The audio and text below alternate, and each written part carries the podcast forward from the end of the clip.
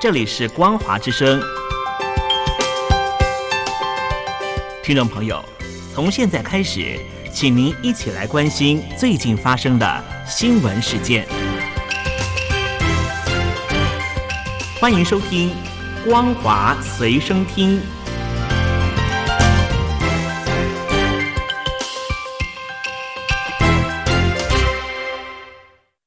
欢迎收听今天的《光华随身听》，我是兰玲。首先带您关心国际间的重大消息。欧洲最大的中国研究智库莫卡托中国研究中心发布二零二四年中国内外情势预测。这是中心针对六百五十位长期观察中国的人士进行问卷调查后所提出的。研究中心指出，大多数的人认为，经济安全和地缘经济竞争情势是形塑中国今年经济发展的主要因素。其次为中国政府对经济的控制以及金融和房地产等危机。而在对外关系上，多数认为欧盟跟中国的关系将小幅度持续恶化。百分之四十六认为欧中政治关系将会下滑，百分之三十八认为双方的经济关系将会降低。目前在欧盟国家中，法国跟中国的关系改善最多，而去年退出“一带一路”的意大利则跟中国的关系恶化最多。至于今年欧中关系的主要挑战，多数人认为来自欧盟执委会和欧洲议会的政策，其次是中国对欧盟的经济胁迫。英国国防大臣夏普斯他说：“冷战后的和平红利时代已经结束了，如今新崛起的敌意势力比以往更不稳定，而且不理性。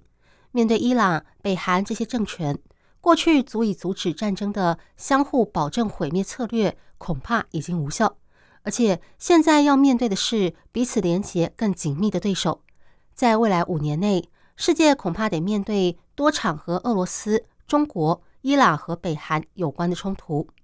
夏普斯指出，伊朗的代理人在以色列跟红海制造混乱，俄罗斯则跟中国发展出无上限的关系，并且常态举行联合军演。伊朗的无人机和北韩的弹道飞弹也在俄罗斯侵略乌克兰的战争中扮演重要角色。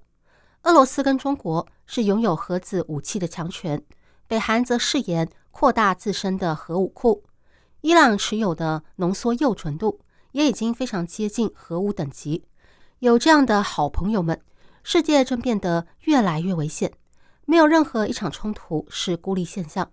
面对日益复杂的世界，没有一个国家可以承担单独行动的风险。就各种层面来说，二零二四将是一个重大的转折点。今年是全球史上最大的选举年。有五十多个国家和地区将举办选举，覆盖全球将近一半的人口，预估将是史上选举次数最多、人口覆盖范围最广的一年。摩根大通预估，这将对经济和股市产生重大影响，预估全球经济将面临下行压力，股市恐怕会出现更大的波动。在全球的大选中，最重要的就是今年十一月即将登场的美国大选。从目前的民调来看，今年美国大选可能还是现任总统拜登和前总统川普的对决。其他像台湾上个礼拜刚举办的总统大选，以及俄罗斯将在三月举办选举，新一届的欧洲议会选举也将在六月六号到九号举行。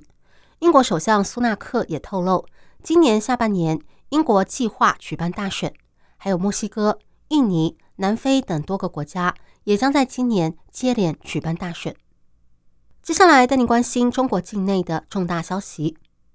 根据中国国家统计最新公布的资料显示，去年十二月，中国居民消费物价指数年减百分之零点三，连续三个月创下负成长，也创下二零零九年以来的最长跌势，显示中国还没有摆脱通货紧缩的困境。摩根士利丹的经济学家认为。中国正面临自一九九八年亚洲金融危机以来最漫长、最严重的通货紧缩，需要好几年的时间才能恢复。大摩的首席中国经济学家邢自强他指出，中国依靠出口来解决经济问题的时代已经一去不复返，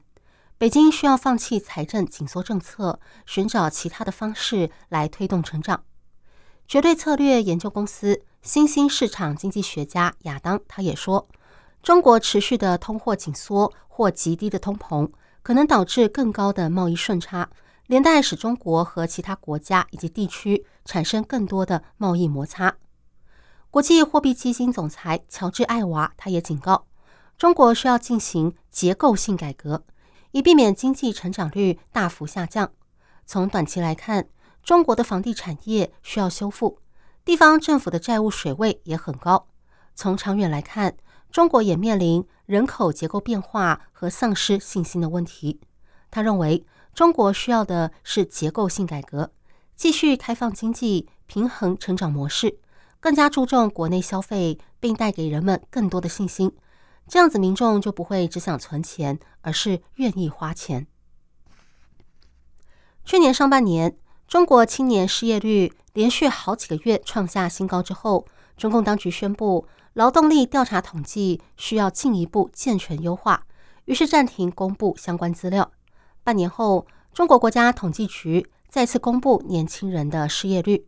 去年十二月，十六到二十四岁青年的失业率为百分之十四点九，比去年上半年在百分之二十左右徘徊的情况降低不少。国家统计局说。这次的统计排除了在校生，只以离开学校进入社会需要工作的青年为统计对象，以便精准监测青年的失业情况。而根据资料，中国十六到二十四岁的城镇人口中，在校学生大约有六千两百万人，而非在校学生只有大约三千四百万人。简单来说，在校学生比非在校学生多很多。大约多了将近两倍左右。中国地方政府最近又传出一起盲目举债建设的案例，甘肃省天水市的路面电车就是一个例子。这项工程分为两期，预计总投资九十亿元。第一期在二零二零年五月完工，耗资二十四点四亿元，但是载运量却不如预期，每年平均的载客量只有大概八十万人次。去年更在中国五十三个城市的轨道交通系统中排名倒数第三，不但没有办法回收建设成本，更陷入一开门就赔钱的情况。因为路面电车带来的年收入只有大约一百六十万，但是每年却必须投入大约四千万的营运和维护成本，一来一往之间，每年亏损大约是三千八百四十万元。目前是仰赖财政补贴，还有自筹款才能够继续运作。由于一期建设的执行成果不如预期，再加上财务缺口持续扩大，资金不足，第二期的工程进度已经延后，目前只完成了一半左右。这项建设也被点名是不顾客观实际、蛮干硬干、片面追求短期效益、牺牲长远发展。而这还只是各地方政府盲目举债建设的其中一个案例。新的一年，中国希望房地产市场能够回暖，带动经济复苏。但是，根据北京清华大学五道口金融学院不动产金融研究中心和中指研究院共同发布的《二零二四中国不动产市场趋势预判》显示，超过八成的国有房企，他们认为今年的销售额。将会上升或保持稳定。相对的，超过六成的民营房企则认为今年的销售额将会持续下降。而从土地市场来看，有高达一半的受访者认为，今年房地产业拿土地的意愿将会降低。整体来看，今年房地产公司拿地的意愿依然很弱，而且和国有房地产公司比起来，民营房企对今年的房地产市场比较悲观。针对这样的结果，调查指出，政府跟金融机构应该要加强关注以及落实对中小民营房地产公司的融资。以上新闻由兰陵为您编辑播报，感谢您收听今天的光华随身听，我们下次见。